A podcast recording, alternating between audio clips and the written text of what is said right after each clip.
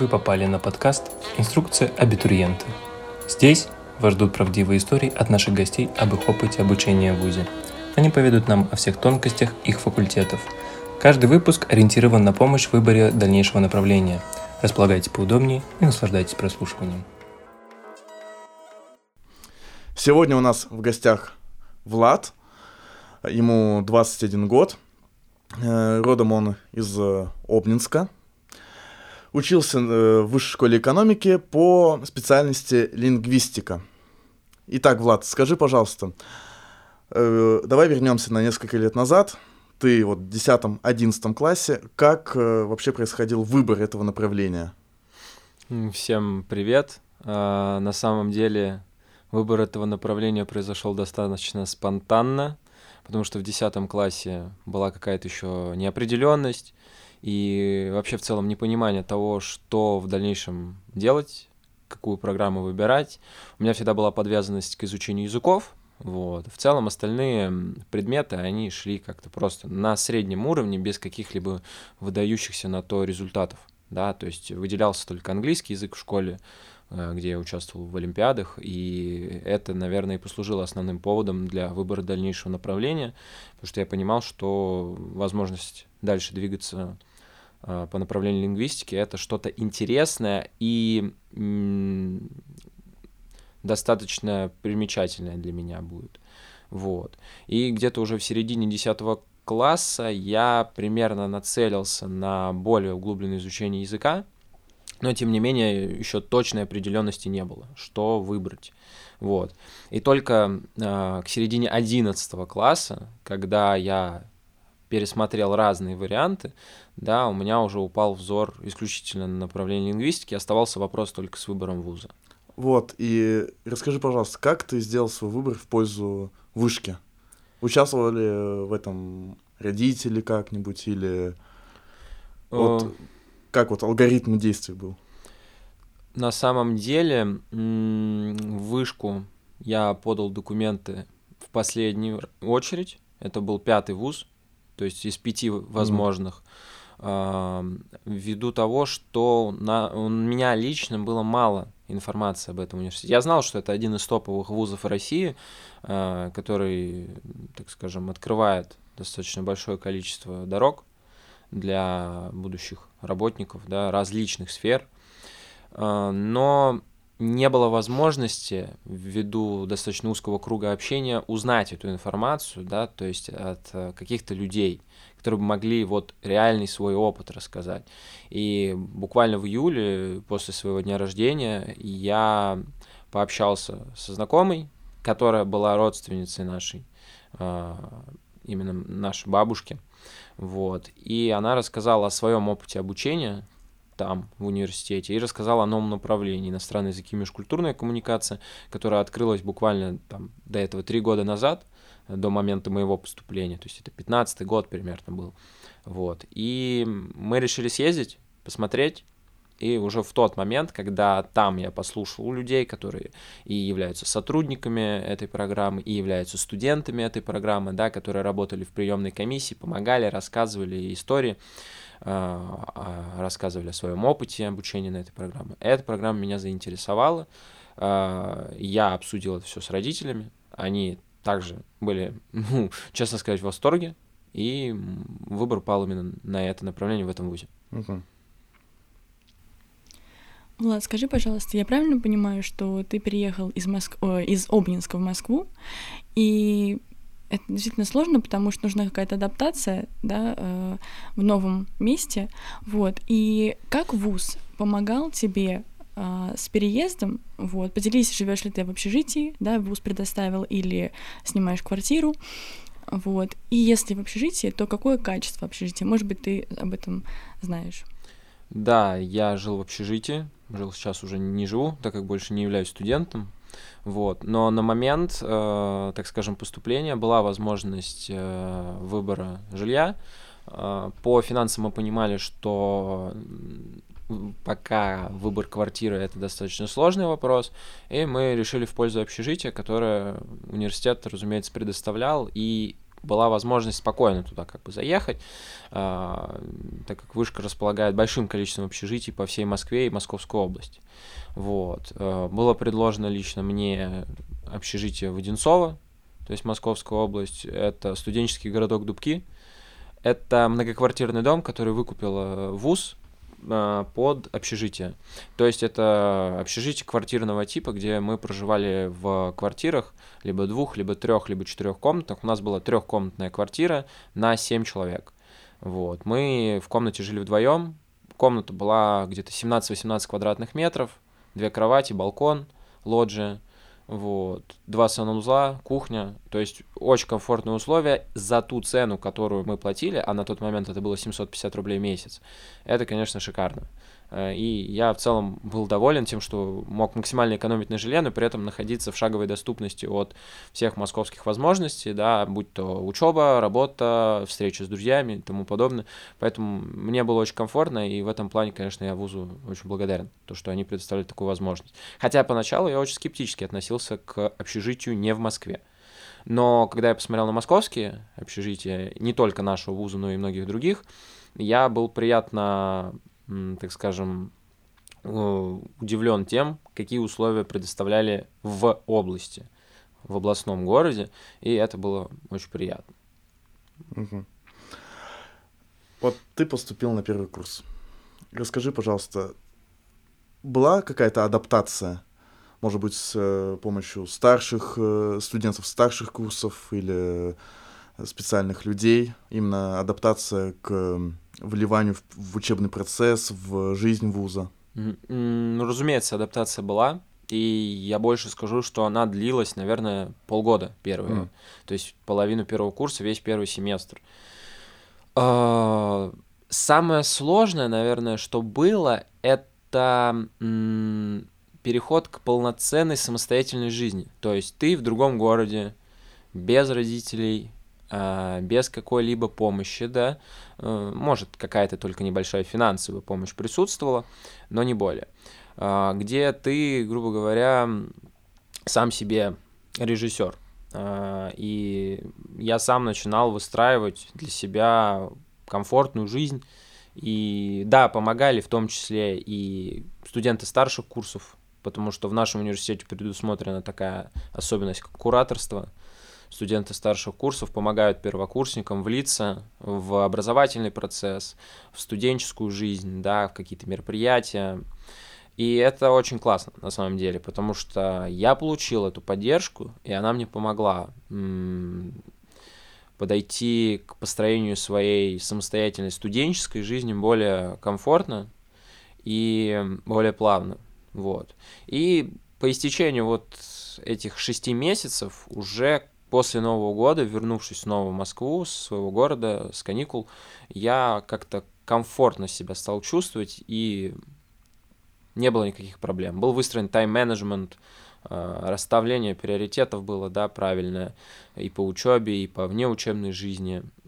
И как бы был ряд людей, которые здесь появились внезапно и тоже очень поддерживали, помогали. Ну и в целом все стало комфортно. Как стало все на свои места. Да. Влад, скажи, пожалуйста, вот ни для кого не секрет, что на первом курсе набор предметов может показаться довольно странным, что э, все изучают, э, в том числе на, лю- на всех направлениях, философию, где-то даже экономику на неэкономических направлениях. Скажи, пожалуйста, как ты можешь характеризовать соотношение общих э, предметов, таких э, как философия, и именно предметов по специальности, непосредственно лингвистической направленности. Вот соотношение какое было? Соотношение было примерно на первом курсе 60 на 40. 60 в пользу профильных, 40 в пользу непрофильных предметов. И я просто, наверное, как многие люди, которые вот только поступили, они не понимают, а для чего им эти непрофильные предметы? Какой от них толк, если мы, например, да, лингвисты или мы экономисты? Зачем нам это философия, там, история и, или там цифровая грамотность и тому подобное? На деле, когда ты уже подходишь к этапу третьего-четвертого курса, где вот полное углубленное изучение профильных предметов идет, очень серьезных к тому же, а, все те базовые предметы, которые давались на первом курсе, они так или иначе имеют место в той профильной э, подготовке, которая уже идет на третьем-четвертом курсе. То есть они как плацдарм, mm. они как такой старт и помощь в не только в развитии знаний, студента, но и в общем развитии человека, да, потому что э, свои плоды принесла и философия, разумеется, цифровая грамотность. Э, любой студент должен уметь работать с компьютером, должен работать с программами Word, Excel, э, различные таблицы, да, создавать презентации, потому что это основа, это то, что должен уметь каждый. И эти базовые предметы, они на самом деле могут быть, конечно, не особо интересными, не особо познавательными, но какая-то польза от них в любом случае в дальнейшем будет. Это предметы на перспективу которые помогают студенту э, не только, так скажем, сразу его не нагружать э, полностью профильными да, предметами, но и разбавляют ему учебу чтобы учеба не казалась монотонной, да, что ты на лингвистике, ты учишь исключительно языки и все, что с ними связано, а что-то помимо этого. Это на самом деле интересно было, и я не испытывал какого-то дискомфорта от изучения вот таких непрофильных предметов. Mm. Знаешь, Влад, когда я, когда я вот, например, поступал в университет, это было в 2018 году, как и ты, собственно, э, в моем окружении было множество мифов про учебу в вузах, и один из них был про количество домашней работы, домашних заданий, что, мол, э, в школе э, нас этим загружают, но в ВУЗе будет в этом смысле полная свобода, не будет э, практически никакой домашки. Эм, кстати, мы с Владом учились полтора года вместе, поэтому сразу могу сказать, что это не так, домашней работы много, но я ее просто не делал, это отдельная история. А Влад как раз э, домашнюю работу делал и делал довольно э, хорошо. И скажи, пожалуйста, вот по объему. Мне немножко сложно сказать, сколько там было по объему э, этой домашней работы, потому что я не особо за ней следил. Вот скажи ты, сколько ее было на, на, на первом курсе именно? А, честно, для меня было удивлением, когда, поступив на программу свою э, и проучившись буквально две недели, я смотрю свою, значит, э, э, предметницу и вижу там порядка 10-12 домашних заданий, которые должен выполнить за выходные на следующую неделю, да, по разным предметам. У нас в первом модуле уже было порядка 7-8 предметов, а, что достаточно много. А, тяжело было поначалу, с учетом того, что я в школе в основном 10-11 класс домашки не делал, кроме как по тем предметам, которые я сдавал э, на едином государственном экзамене, да, в ГИА. Вот. Э, здесь я же осознавал, что особенно в начале, на старте, э, надо зацепиться за какие-то возможности, и к тому же обучаясь на платной основе, это влияет еще на скидочную mm. систему в нашем ВУЗе предусмотрено, да, скидки от 25 до 70%. И я понимал, что я не, если не буду делать домашки, э, я не буду, э, так скажем, двигаться плавно по темам, э, по направлениям, которые мы изучаем. Следовательно, упаду в какую-то яму, и оттуда очень тяжело будет выбраться. Ведь вуз это уже не шутки, где как в школе за тобой бегают, давай закрывай свои двойки и тому подобное. Здесь всем честно фиолетово. Если ты не хочешь учиться, тебя отчислят. Вот, поэтому приходилось, э, так скажем, поначалу через не хочу, не могу, а потом это как-то вошло в такую немножко рутину, э, местами интересную, конечно, рутину, потому что были интересные домашние задания, которые я делал с удовольствием. Но это стало для меня какой-то обыденностью и просто история о том, что это нужно для получения высшего образования. Если я это делать не буду, то и результаты будут соответствующие, да, и, разумеется, плачевные. вот. И да, домашки было много, и я даже скажу так, что ее становилось больше с каждым курсом. Mm. И просто она становилась не то, что ее становилось больше, да, там, в количестве номеров, да, а больше в плане м, сложности Да, если поначалу это какие-то простые задания, то к четвертому курсу это уже полноценные проекты, а, профильные задания, это какие-то интервью, это задания на выработку уже профильных навыков студента, который вот-вот выпустится из вуза. Поэтому да, домашнего mm. задания будет много.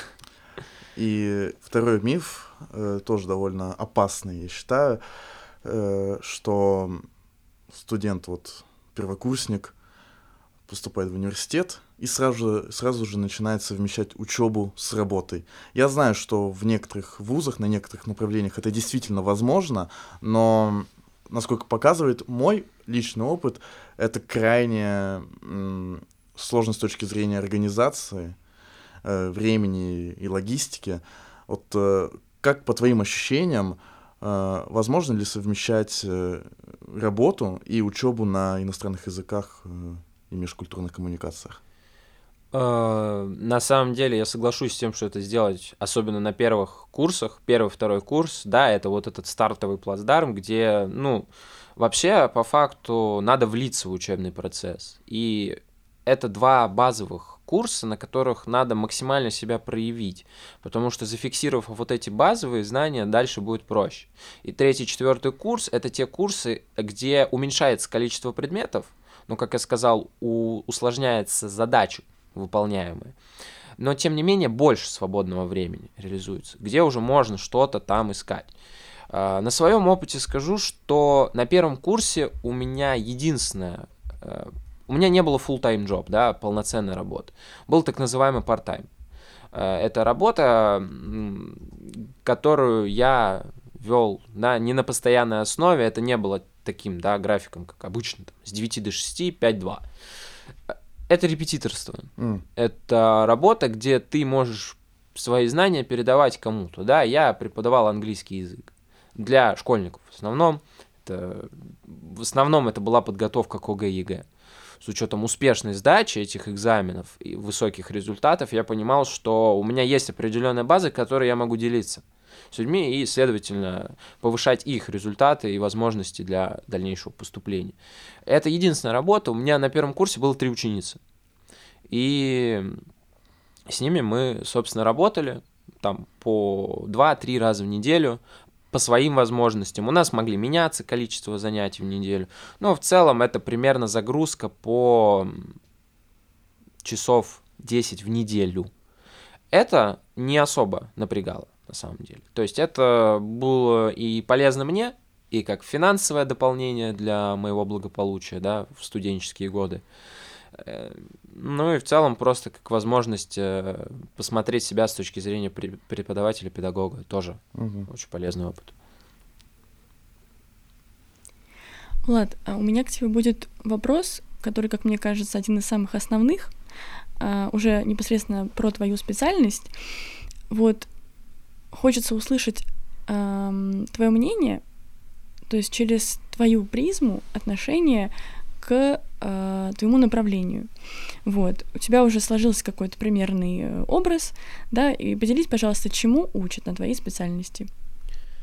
Эм, вот я осознал все то, чему меня научили, только, наверное, после завершения вуза. Почему? Потому что наша программа достаточно имеет широкий профиль.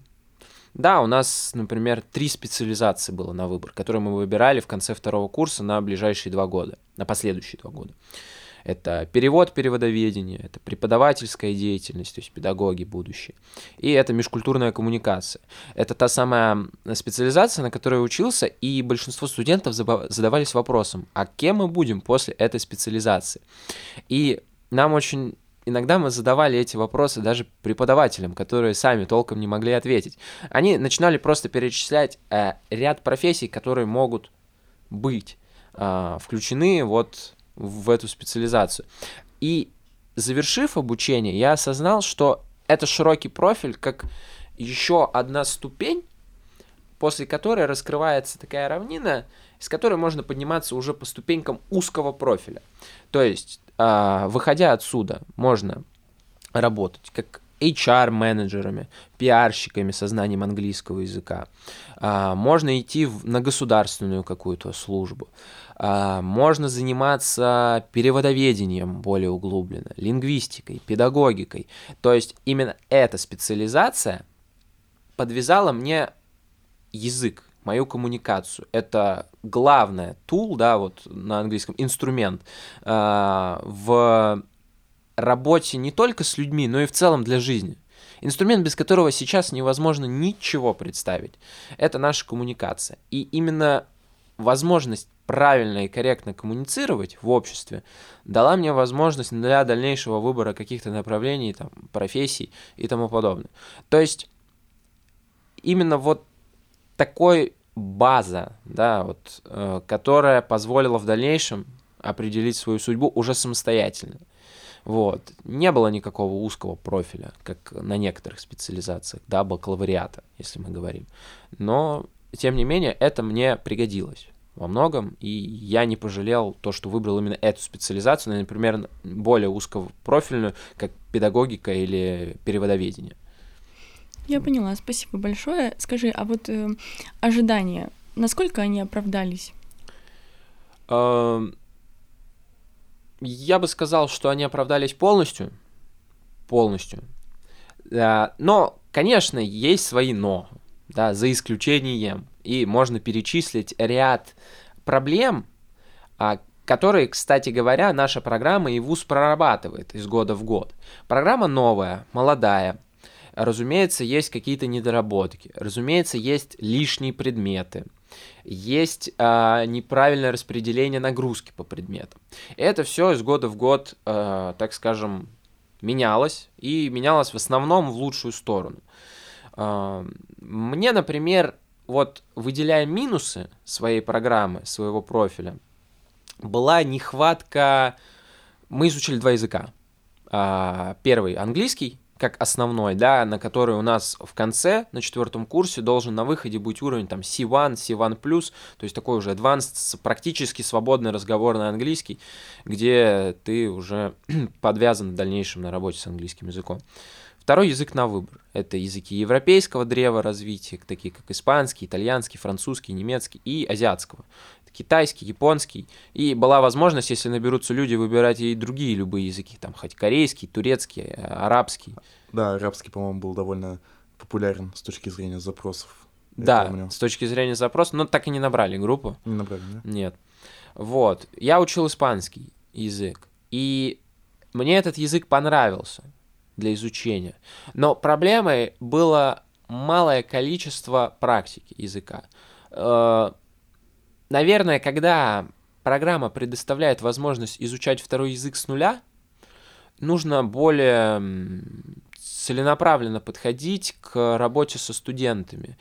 Потому что было очень много теории, скучной какой-то лишней информации, которая, ну, честно, не нужна на ранних, особенно стадиях и этапах развития. Что самое сложное в изучении языка? Это побороть свой страх, начать говорить на нем.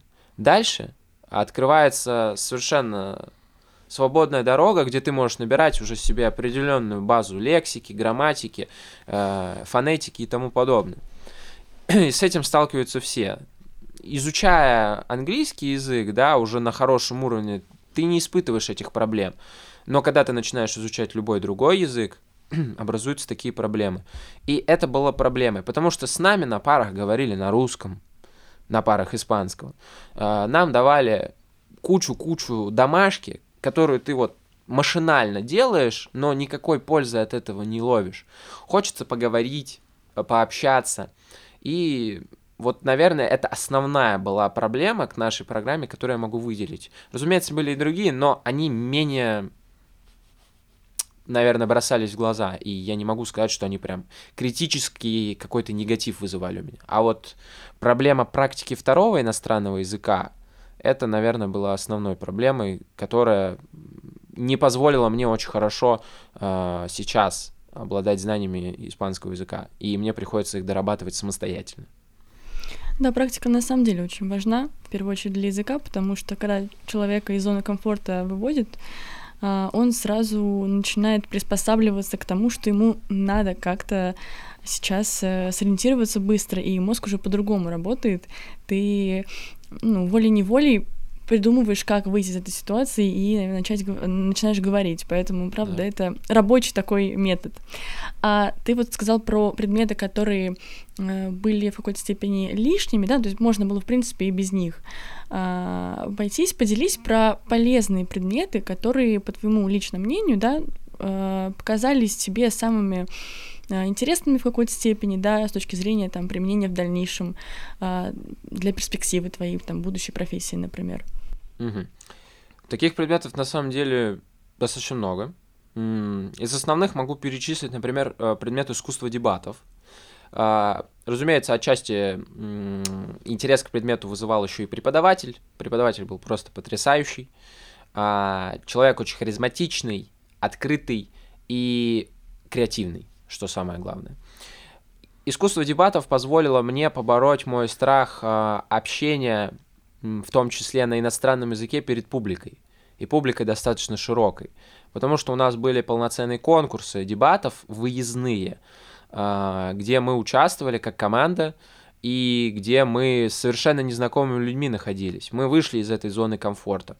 Этот предмет позволил мне не бояться никакой новой аудитории, никакой новой публики. Я теперь спокойно могу выходить и с кем угодно заводить какую-то коммуникацию. Это достаточно просто сейчас для меня. У меня есть для этого набор инструментов и набор уверенности в себе. А, также интересные предметы были, особенно на четвертом курсе. А, их большое множество. Это у нас был предмет спичрайтинг, а, где мы готовили определенные речи для выступлений а, по разным видам, а, с разными особенностями. Мы анализировали большое количество спикеров, очень популярных в той или иной степени, да, Илон Маск, Тереза Мэй и так далее. То есть это тоже было очень интересно и это открывало определенные возможности и открывало в тебе новый набор навыков, э, инструментов для дальнейшей, э, для дальнейшего развития. Э, наверное, из интересного еще, э, честно, мне было очень полезно и интересно изучать э, цифровую грамотность и Python, язык программирования.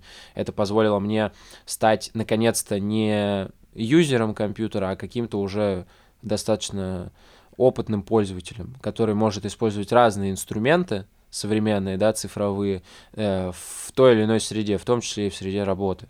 Когда я уже устраивался на работу, мне было проще. Когда основная масса задач выполнялись, например, в Excel, да, или надо было создавать большое количество презентаций. А у меня уже была определенная выработка, и это позволило, конечно, облегчить мне нагрузку. Вот. Могу честно перечислять еще много, но большинство предметов в той или иной степени принесли мне пользу и были интересны в изучении. А, вот.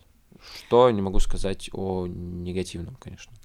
Мне стало любопытно узнать, вот э, как проводились пары. Э, ты сказала, что тебе не хватало в отношении второго языка практики, а в целом вот э, превалирующее количество пар, оно как проводилось? Э, как, какие были интерактивы, да, там лекционный формат? Можешь вот немножко про это рассказать поподробнее?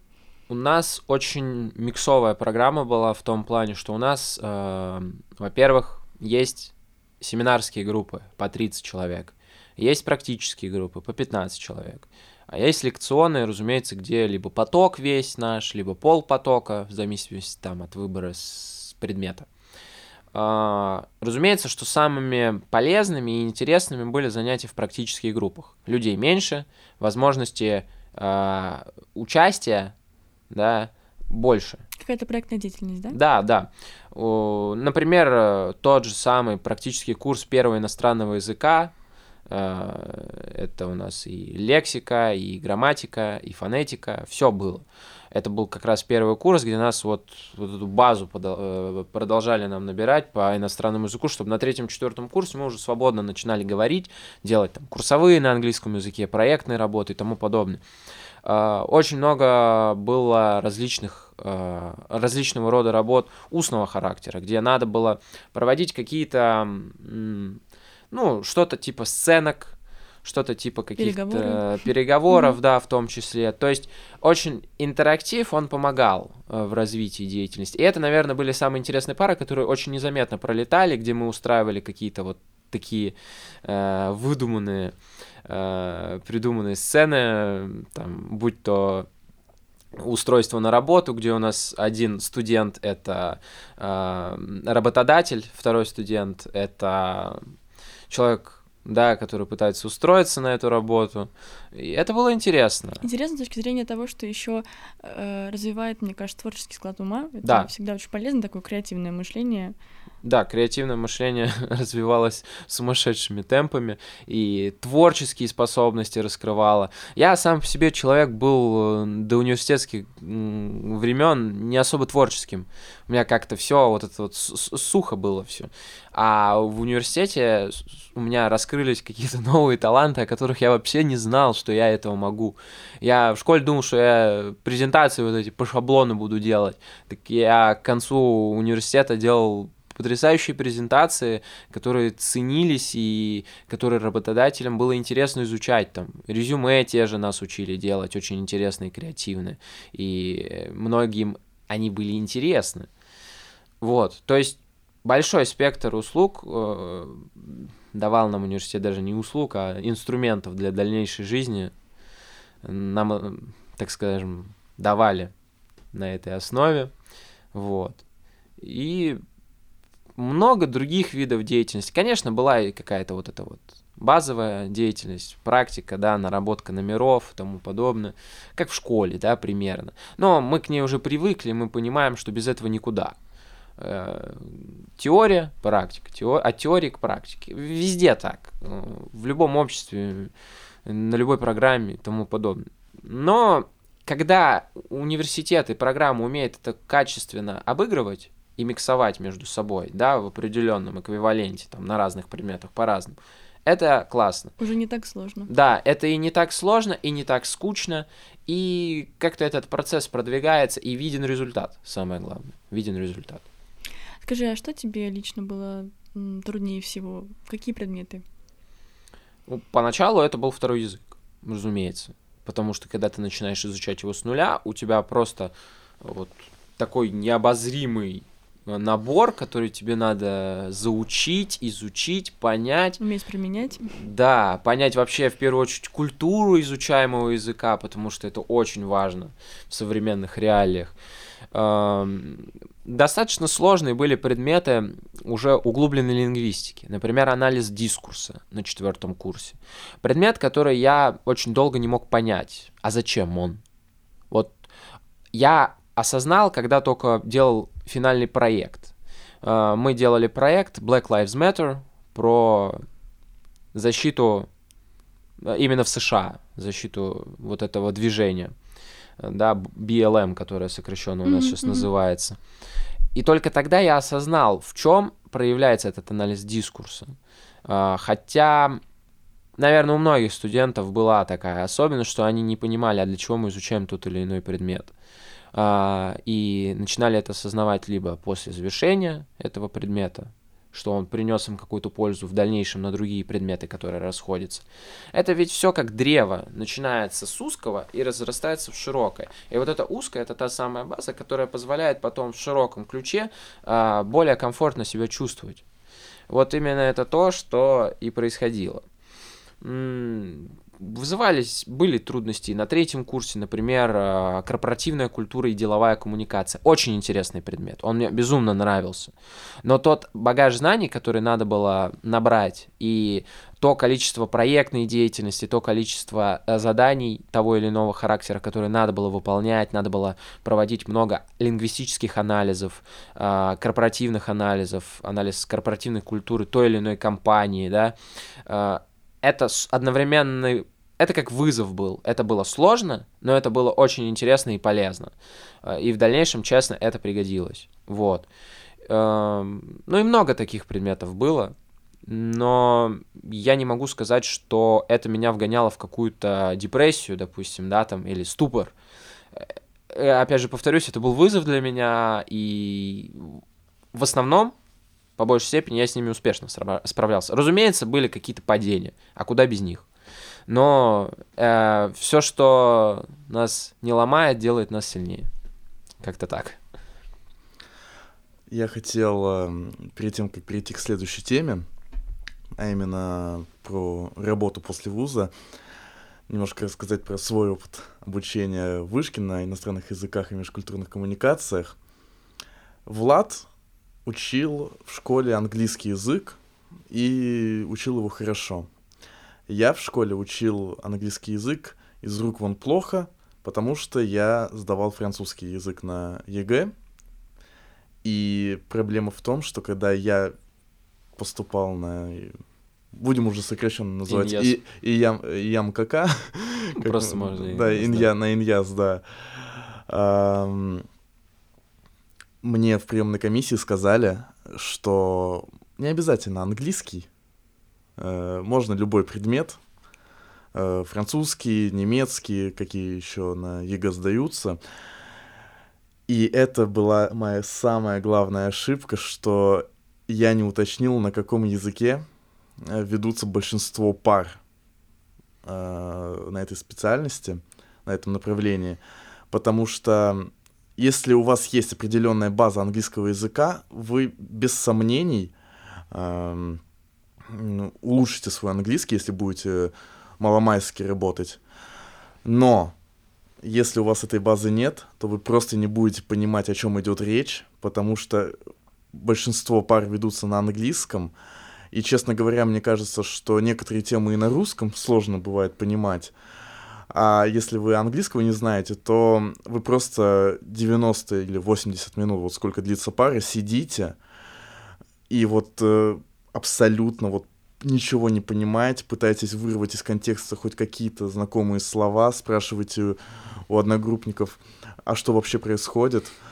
Да, и поэтому имейте в виду, что если вы хотите поступать на эту специальность, не ведитесь на то, что вам говорят, что можно любой язык на, э, на ЕГЭ сдать, сдавайте именно английский или понимайте, Да, что надо ва- иметь базу английского. да, что у вас конкретно. э, условно английский, наверное, на уровне, не знаю, там 70-75, вот если в переводы на ЕГЭшные баллы, вот я думаю, что если 75 Ну, баллов... это по- прям минимум, который нужен, да. Да, то есть э, и тогда вот э, вы можете идти на эту программу и в целом... Там на- наберется. Плюс-минус комфортно Потому что вы выйдете из зоны комфорта, когда начнутся пары на английском, и вы ха- захотите, не захотите, когда у вас есть база языка, э, вы ее быстро наберете. И будет, конечно, легче. Да, и второй момент, который я хотел отметить, вот программа называется «Иностранные языки и межкультурная коммуникация». Вам может показаться, что это как-то отдаленно связано с э,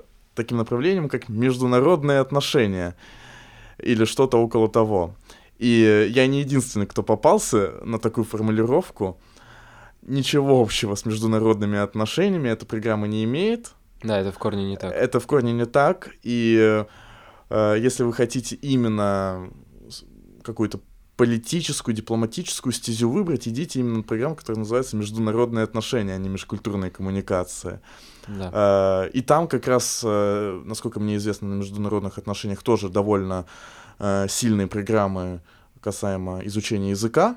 Очень сильно. Да, но там все-таки специальность э, направлена на изучение каких-то политических основ. Дипломатия. Дипломатии, Да. да. А лингвистика это все-таки изучение строения языка с точки зрения, э, вот, допустим, теоретическая фонетика у нас был с тобой предмет. Это вот про структуру того, как создаются звуки, то есть э, межзубные, там, э, как э, язык там об небо бьется или не да, бьется. лингвистика это То есть- изучение языка, начиная от его корня Да. и заканчивая тем, что снаружи. И тогда уж плавно переходим к следующей теме. Ты выпустился. Вот давай вспомним, год назад ты выпустился, соответственно. Куда ты выпустился? Твои действия. Вот какая работа вот э, и перспективы у тебя открылись? Ну, у меня еще была история в том, что я пропустил свой выпускной, я был на военных сборах. Точно. ВУЗ нам предоставлял, да, тем, кто мальчики учатся в высшей школе экономики, возможность учиться на военной кафедре. Сейчас это называется военный учебный центр. А, на сержантов или офицеров. Два или три года. Я учился на офицера а, разведки. Вот. Вышел, Лейтенант. Вышел лейтенантом разведки, да. Три года раз в неделю вместо пар ездил в центр, обучался там. Ну, Это теория в основном, и немного практики. И в конце, в конце июня прошлого года я уехал на военный сбор в город Ковров, в военную часть, где, собственно, провел 32 замечательных дня э, воинской подготовки, вкусной рыбы и очень интересных полевых занятий. Нет, честно, э, с точки зрения практики, которая там была за 32 дня, э, ну, это было очень круто. Э, Выработало мне и режим, и какие-то мужские более явные качества. Вот, и выработала какой-то стержень мужской появился наконец-то, нормальный. Вот. Нас закидают яйцами за такие формулировки. Ну да ладно. Вот. Ну, что есть, то Ну, есть, да. как говорится. И после этого я вернулся к себе в город. А, Почему? Я не планировал на тот момент поступать в магистратуру. А, Хотел попробовать себя в той деятельности, которая на тот момент мне очень нравилась. А на тот момент мне очень нравилась педагогика. Это тот профиль, в котором я был как рыба в воде. У меня уже была большая наработанная база за годы работы с разными учениками и подработками в различных онлайн-школах английского языка и тому подобное. И- Но, но при- извини, что перебиваю, но при этом ты учился не по специальности, ну, то есть... Я э, учился, не да, по по, другой не по профилю педагогики. Да, я учился по профилю межкультурной коммуникации. Но, как я уже говорил ранее, это тот самый, э, та самая ступень, которая позволяла все равно перешагнуть на ступень педагогики даже без профильных двух лет подготовки. И в октябре я устроился в школу в своем городе, э, в обычную общеобразовательную школу, новую, которая открылась у нас в том году. Вот, им шел набор сту- э, уч- э, уте- учащихся, хотел сказать, шел набор учителей, и очень много молодых учителей туда пришло.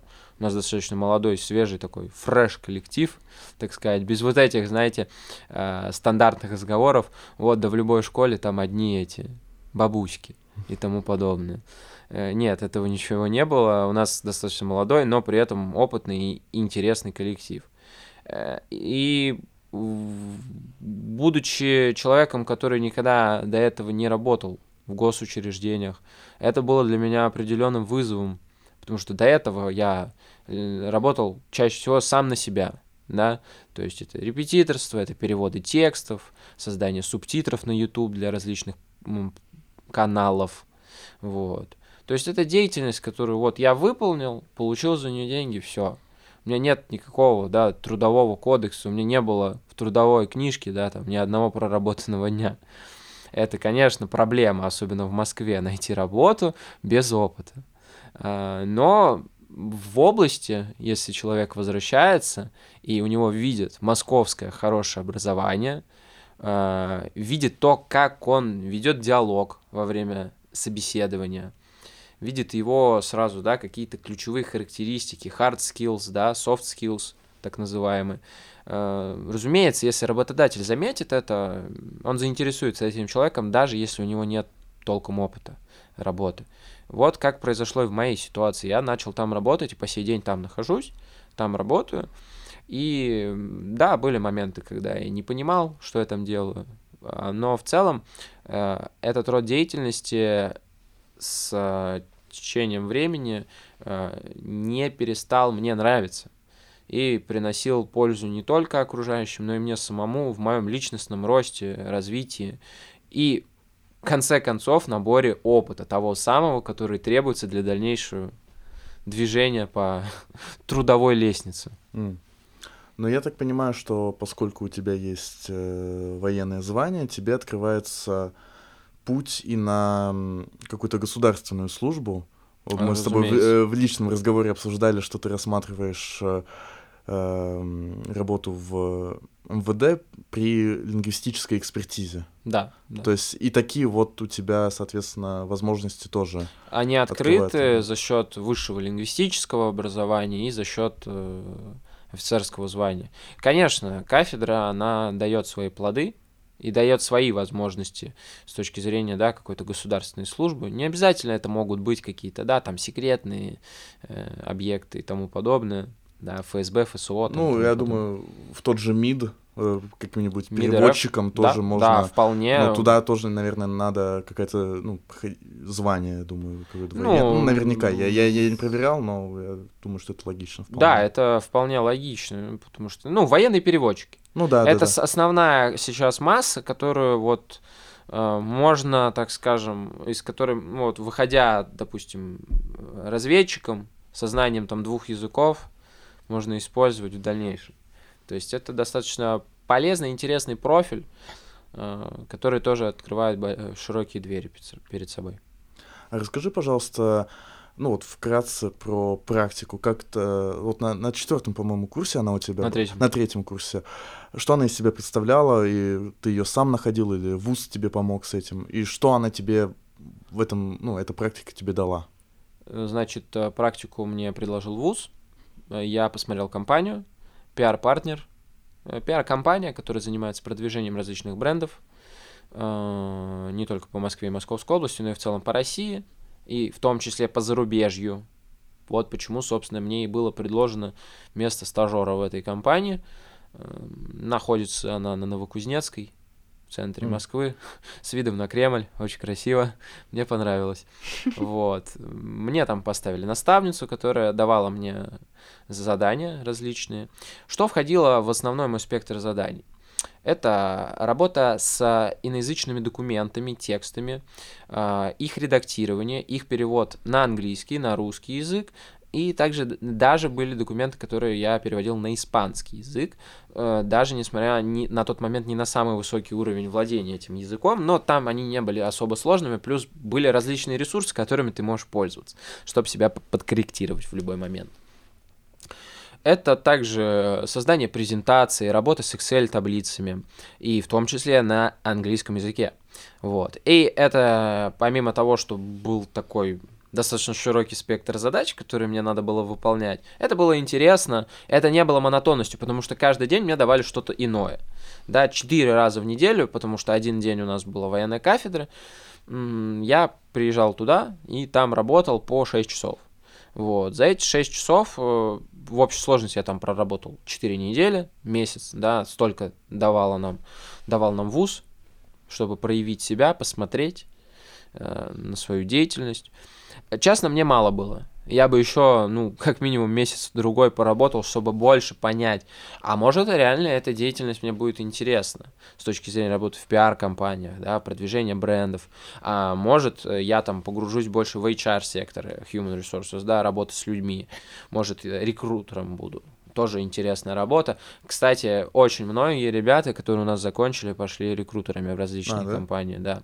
Именно, на, я так понимаю, Э, для поиска какого-то ну, англоязычного персонала. В том Или... числе э, либо персонала, где либо компании, где нужны люди со знанием английского, и они могут проводить с ними собеседование на английском И, соответственно, языке. проверять э... уровень знаний да, да, и да. возможностей. Да, это очень классно.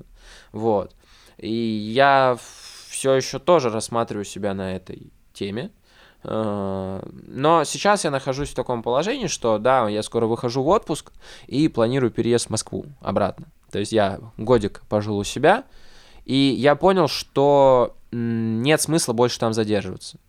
Нужно развитие и продвижение вперед. Как все говорят, да, это, это фраза, известная уже многими-многими годами. Москва — город возможностей, особенно для молодых специалистов.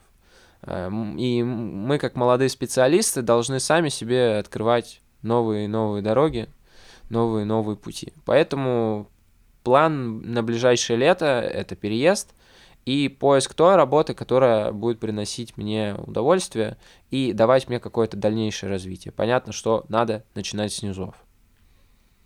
Понял. Э, и вот буквально вот у нас немножко уже э, времени остается. Скажи вкратце, как у тебя складывались отношения с одногруппниками, преподавателями, вот именно личные какие-то отношения, э, и может быть, внеучебная деятельность э, э, помогала для того, чтобы ну, эти отношения складывались? Я очень э, с волнением зашел в университет, поступил, и был очень закрытым.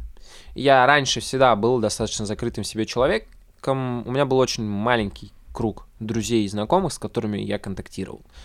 В университете буквально за месяц я раскрылся настолько, что, честно, сам был удивлен. И был удивлен э, тем количеством людей, которые стало меня окружать. И самое интересное, что да, лингвистика — это программа, на которой 90% это э, студенты прекрасного пола. А, вот. Мальчики не особо любят изучать, видимо, языки в современных реалиях, но есть исключения из правил. Мы на, на то пример. Вот. А, и у меня образовался достаточно широкий круг э, девочек, девушек, с которыми я общался именно как с друзьями, там, без всяких на что-то там дальнейшее развитие. Вот. У нас был свои какие-то движения в общежитии, мы там делали вечера просмотра фильмов на иностранных языках, игры разные устраивали, играли в различные карточные, некарточные игры, то есть очень много э, различного студенческого движения было. Вот этот student movement, да, он был потрясающий у нас. Мы организовывали различные мероприятия, Uh, у нас были внеучебные какие-то деятельности, школа кураторов. Uh, этот университет давал безумное количество возможностей для личностного развития, в том числе, для от, понимания того, кто ты есть на самом деле в этой жизни, какая ты личность, какой ты человек, что ты из себя представляешь. И это все нам давал университет. И, кстати, с преподавателями в, основном у меня были очень хорошие, даже теплые во, во многом взаимоотношения. А за 4 года у меня был один конфликт, который разрешился благополучно, и никаких проблем, вытекающих из него, не было.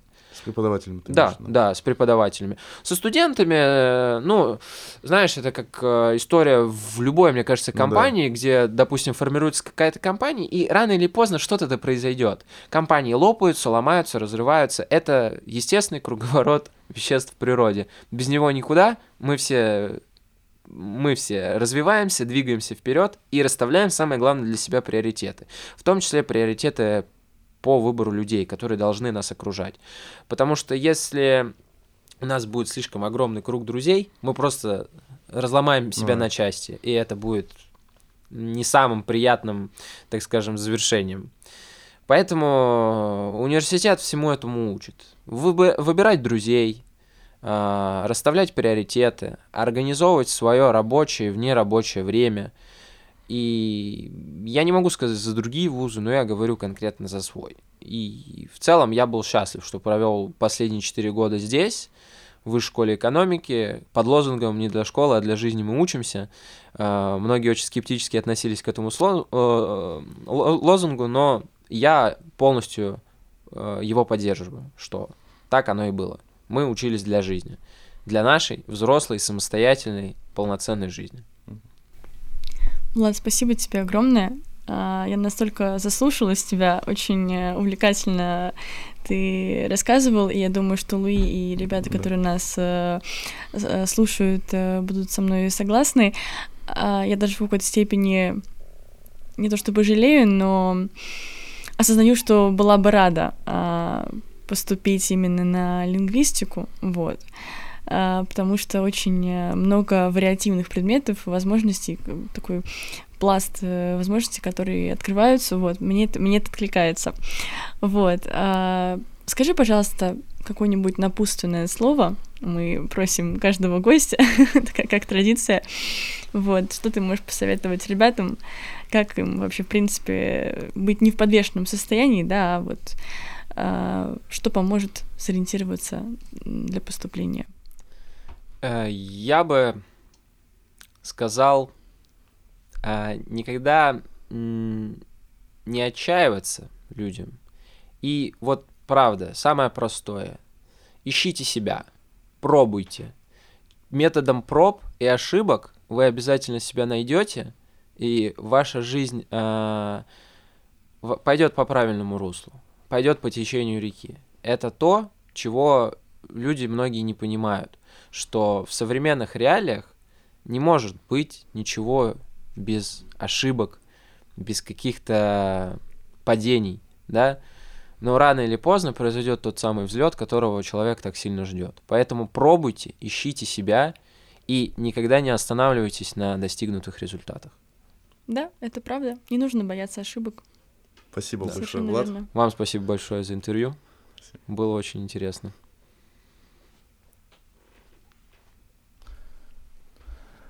Дорогие друзья, подписывайтесь, ставьте лайки, э, оставляйте обязательно свои комментарии, хвалебные или критичные. Для нас э, это очень важно, чтобы мы могли улучшать э, качество нашего подкаста. Э, да, по техническим вопросам, если вас что-то э, устраивает или не устраивает, тоже обязательно об этом пишите. И про содержательную часть, э, если вы, вам кажется, что мы можем какие-то еще дополнительные темы с нашими гостями осветить, тоже об этом Не пишите. стесняйтесь. Не стесняйтесь, пишите. Да. Всем спасибо, до следующей встречи.